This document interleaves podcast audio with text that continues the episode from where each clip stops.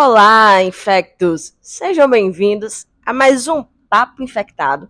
Eu sou a Analisa, eu sou médica infectologista, mestranda em microbiologia e tô aqui no melhor podcast de infecto para a gente bater um papo sobre infectologia, microbiologia e temas relacionados. Se você ainda não segue o Papo Infectado na sua plataforma de áudio preferida, você vai fazer isso agora, por favor aproveita, compartilha com a sua galera, fala assim, gente, esse podcast é top demais.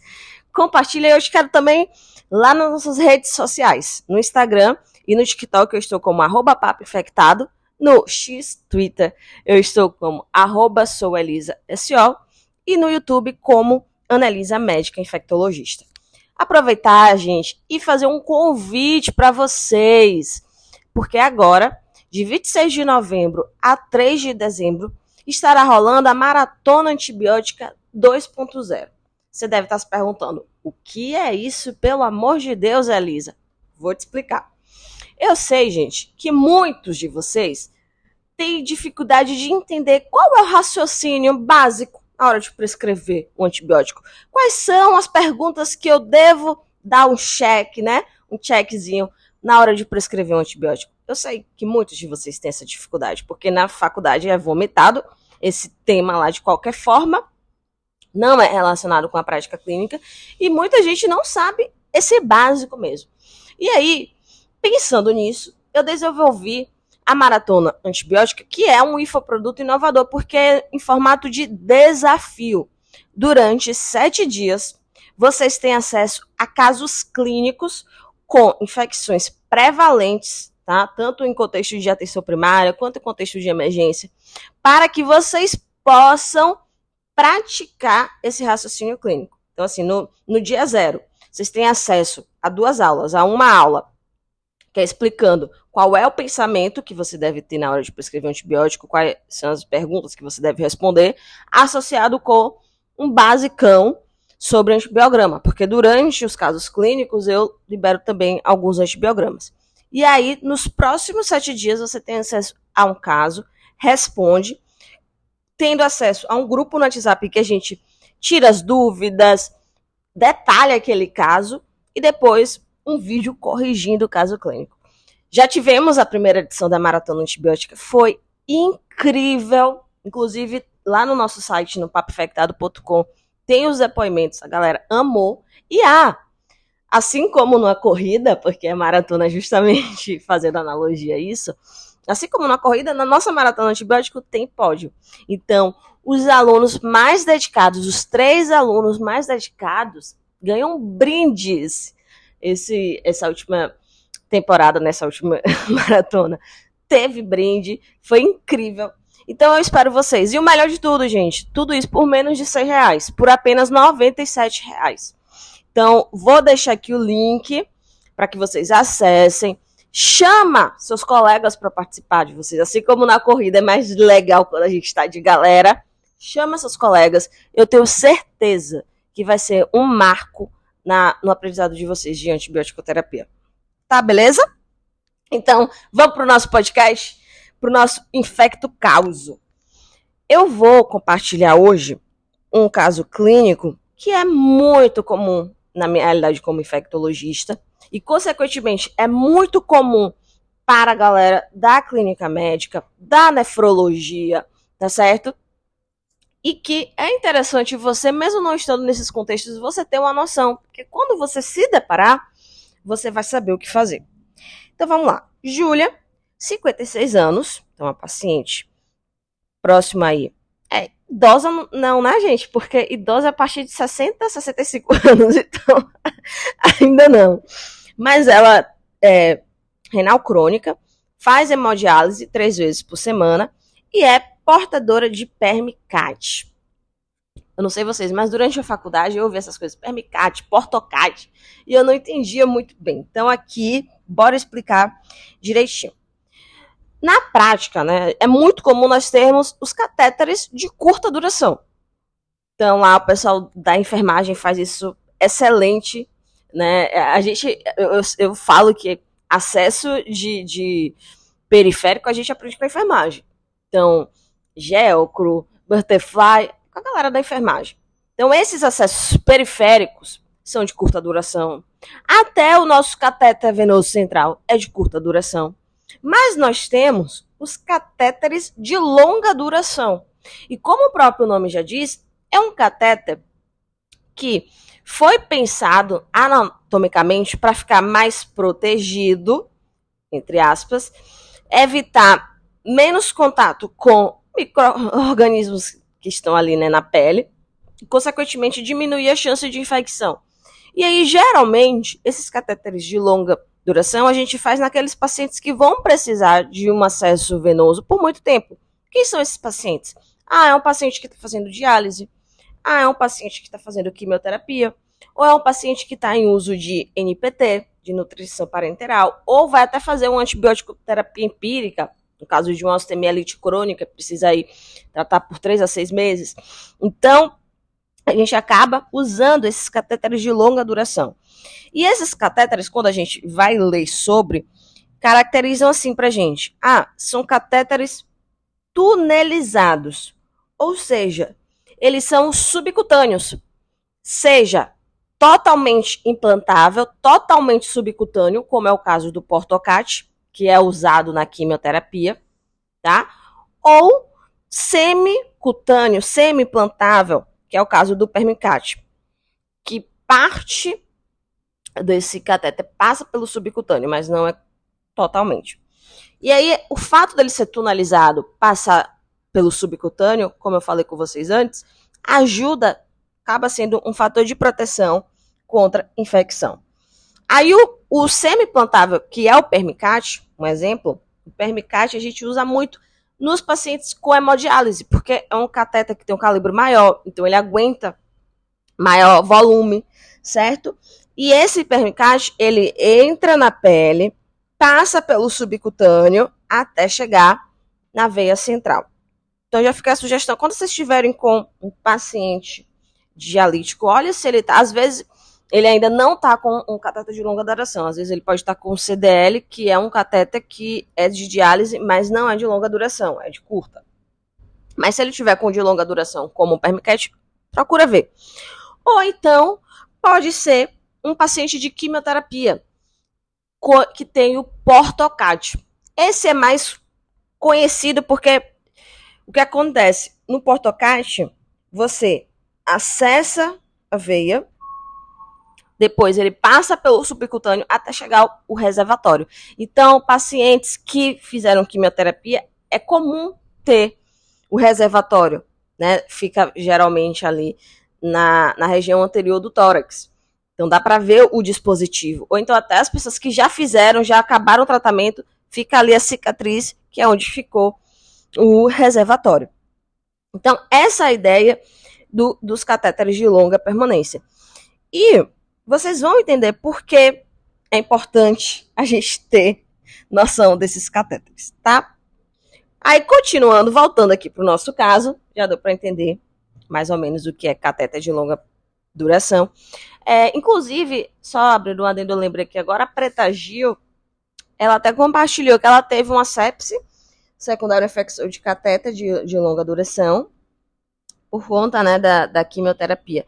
No caso dela, eu acho que ela, ela usou o Permicat, eu acho que o dela não foi Portocat. É, mas ela, enfim, ela, ela usou um catéter de longa duração e ela teve uma, uma, uma sepse relacionada. Mas enfim, é só para poder elucidar melhor para vocês. Aí tá.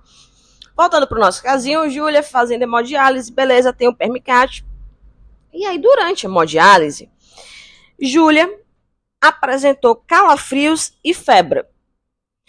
Então, nesse caso, a primeira hipótese, uma paciente que está fazendo diálise, a gente vai pensar numa infecção de corrente sanguínea, certo? Então, deve ter algum. Ela teve uma bacteremia ali, né? Apresentando calafrios, febres. Então, nesse caso, a gente interrompe a diálise e, obviamente, vai coletar hemocultura para a gente tentar identificar o, o microorganismo antes de iniciar né, o, o antibiótico empírico. Então a gente coleta a hemocultura, depois começa o antibiótico empírico, que aqui abre parênteses. É interessante você entender o perfil de micro-organismos ali daquele setor de hemodiálise ou do hospital, para que você possa fazer um, um, um tratamento mais direcionado. Então, por exemplo, lá no, no nosso hospital, as a, no, no, hospital, né? No hospital que eu trabalho, enfim, é, é muito comum ter bacteremia por germe multiresistente, ou, perdão, gram positivo e gram negativo. Então, até o nosso tratamento empírico é cobertura para gram positivo, então a gente orienta vanco, e com gram negativo dá até para fazer ceftazidima. Então é muito importante. Já tem outros lugares que é só gram positivo, aí só faz banco. Então é muito importante você ter noção. E aí depois que sair a cultura, você desescalona, é, enfim, escalona, por aí vai. Só que aqui, gente, é uma coisa que na prática eu vejo que as pessoas elas não se atentam. E eu acho que é realmente por questão de conhecimento mesmo. Quando a gente fala, né, ah, a paciente está tendo uma bacteremia na diálise, é muito tranquilo você, ah, vou solicitar hemocultura periférica. E de fato, você tem que coletar hemocultura periférica. Só que você não pode esquecer o catéter. Nesse caso, se é um catéter de curta duração, você vai falar, velho, vamos trocar esse catéter, tira esse catéter que tá aí, vamos trocar, vamos botar outro. Mas no caso de Júlia, é um permacate. É um catéter de longa duração. É um catéter que o pensamento que você tem que ter é o seguinte: será que dá para salvar esse catéter? Será que é possível? Então, toda vez que você tiver um paciente e você está pensando em infecção de corrente sanguínea, você vai fazer hemoculturas pareadas. Vai coletar hemocultura periférica e hemocultura via catéter. E se tiver mais de um lumen, de todos os lumens. Mas tem que coletar dos dois locais, porque na prática eu vejo a galera só coletando do periférico. E aí a gente fica naquela questão. E aí, vai ter como salvar esse, esse cateter de longa? Porque o de curta não precisa salvar. A gente tira e coloca de novo. Mas o de longa não, gente. O de longa foi. O paciente foi para o centro cirúrgico, é feito todo um procedimento. E a ideia é a manutenção justamente para evitar não ficar pressionando esse paciente, porque muitos deles, inclusive, não tem nem como fazer acesso periférico. Então, é fundamental. Aqui já é o primeiro insight para vocês. Paciente com catéter de longa duração, fazendo bacteremia, hemocultura pareada, periférica e do catéter, porque você vai saber se vai salvar ou não esse catéter. Ok. No caso de Júlia, você fez isso. Você foi, coletou hemocultura periférica, coletou hemocultura via permicate e começou a começar a fitazidima pensando em cobrir gram positivo e gram negativo. Aí passou 48 horas, 72 horas, saiu o resultado da hemocultura. Foi isolado uma Escherichia coli muito sensível. E aqui entra outro ponto interessante. Você tem que questionar ao pessoal da microbiologia qual foi o tempo de positividade. Né? Inclusive, recentemente, um aluno da saga antibiótica, que é o curso que eu tenho de antibiótico-terapia, veio conversar comigo porque ele queria saber é, se o tempo de positividade dizia se era contaminação ou não. E, gente, na prática, na prática, a única situação clínica que a gente olha, assim, fala assim, ó, a gente precisa saber do tempo de positivação, é essa aqui. Quando a gente quer ou não vai salvar o cateter de longa permanência. É nessa. Porque nesse caso, se a hemocultura do catéter positivar duas horas antes da hemocultura do periférico, está dizendo o seguinte para gente, ó, o microorganismo está no cateter e está causando essa repercussão sistêmica. Então você tem que avaliar se com esse microorganismo você pode ou não salvar esse cateter. Tá certo? Então, gente, se tem hemocultura de catéter de longa duração e de periférico é longa duração, tá, gente? Curta duração não inclui isso, é longa duração. Se o de, a de longa duração, a hemocultura do catéter, positivar duas horas antes da hemocultura periférica e for o mesmo microorganismo, quer dizer o quê? É uma infecção de corrente sanguínea associada ao catéter de longa duração. Ou seja, o microorganismo está lá no cateter de longa duração, no permicate, no portocate, e está causando essa repercussão sistêmica. E aí, o que, que a gente faz nesses casos?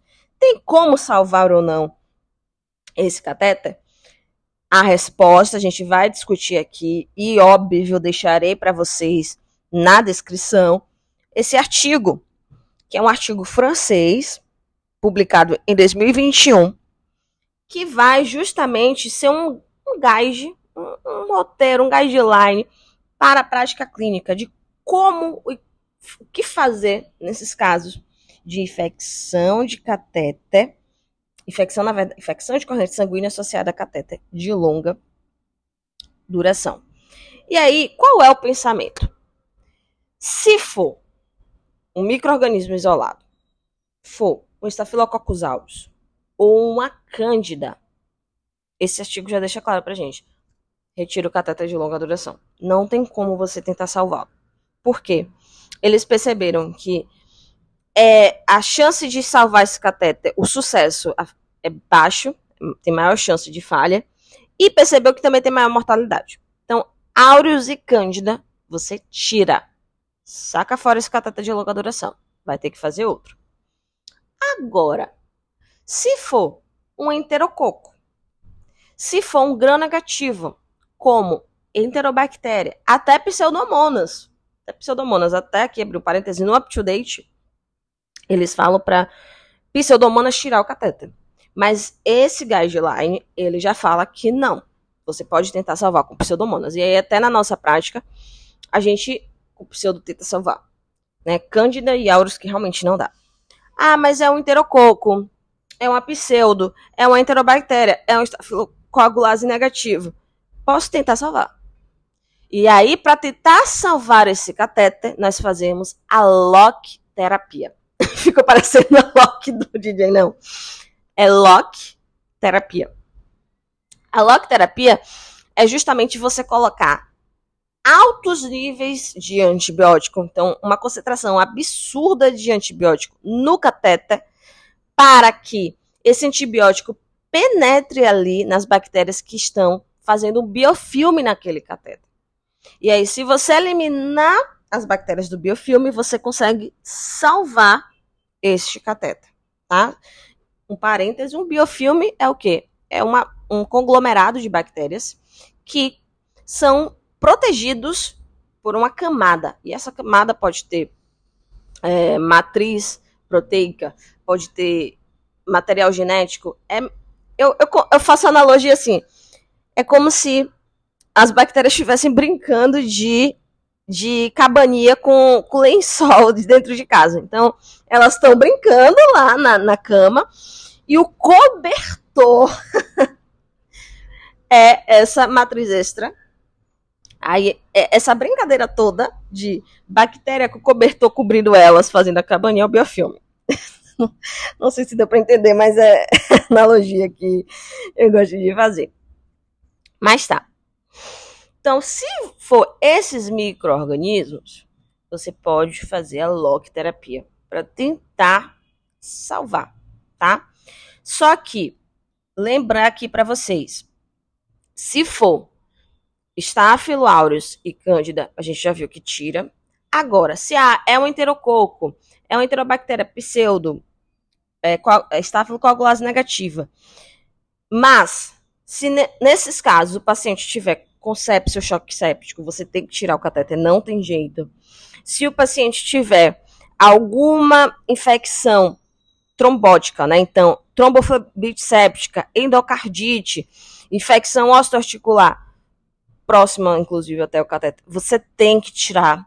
Se tiver infecção no local do catéter, então, ah, o, a parte subcutânea está infectada, o reservatório do portocate está é, permeado com secreção purulenta. Aí tem que tirar. Não tem como salvar. Mesmo sendo heterococo, mesmo sendo. Não. Agora, se o paciente está bem, né? O caso de, de Júlia.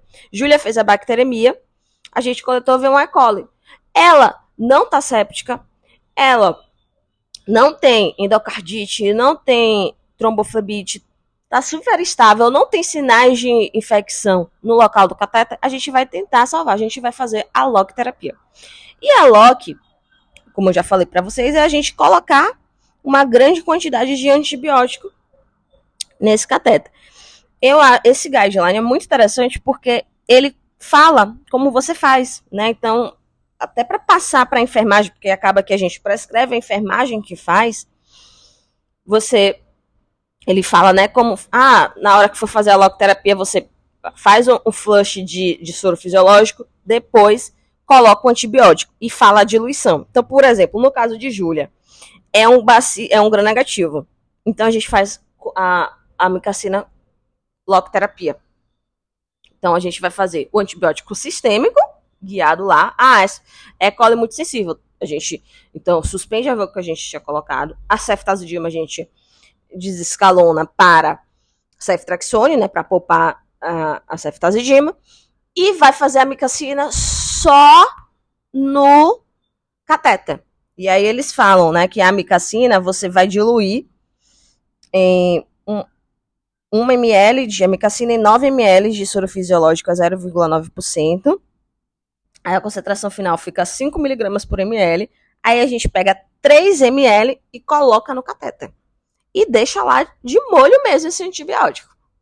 Fica, geralmente, o que, é que se recomenda? Ficar 48 horas.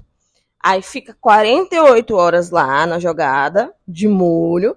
Passou essas 48 horas, vamos, tira o antibiótico, sempre tendo muito cuidado para não cair no corrente sanguínea. Esse antibiótico que está no, no cateto, inclusive, é, é, Ah, porque vocês podem perguntar, por que não fez a ceftaxone que estava em corrente sanguínea?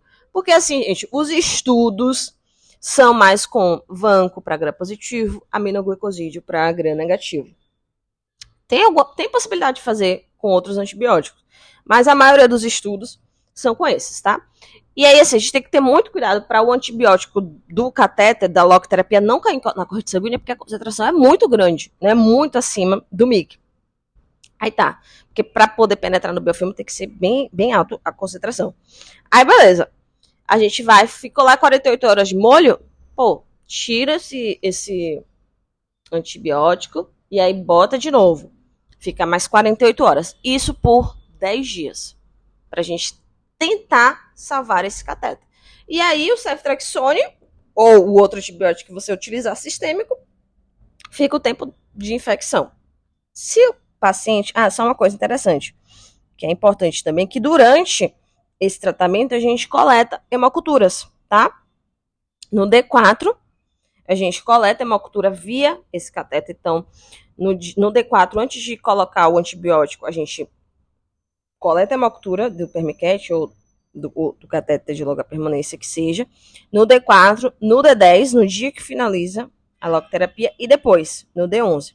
Porque vai ser importante a gente ter essas hemoculturas de controle, porque as hemoculturas de controle vai mostrar pra gente se tá tendo resposta ou não, o que é esperado, que a gente já consiga negativar.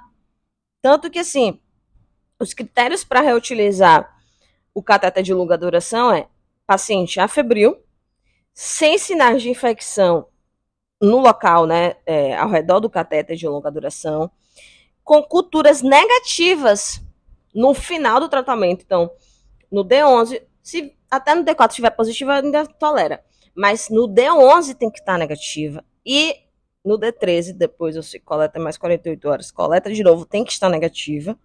Para que você possa voltar a fazer a logoterapia, tá?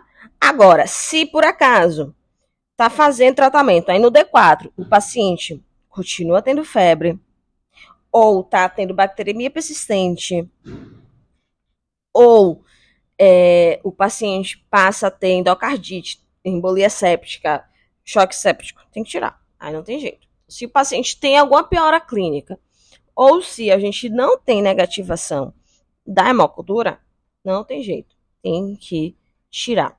Tem que parar a logoterapia e tem que tirar o cateter. Tá? Então, assim, para poder né, amarrar o pensamento.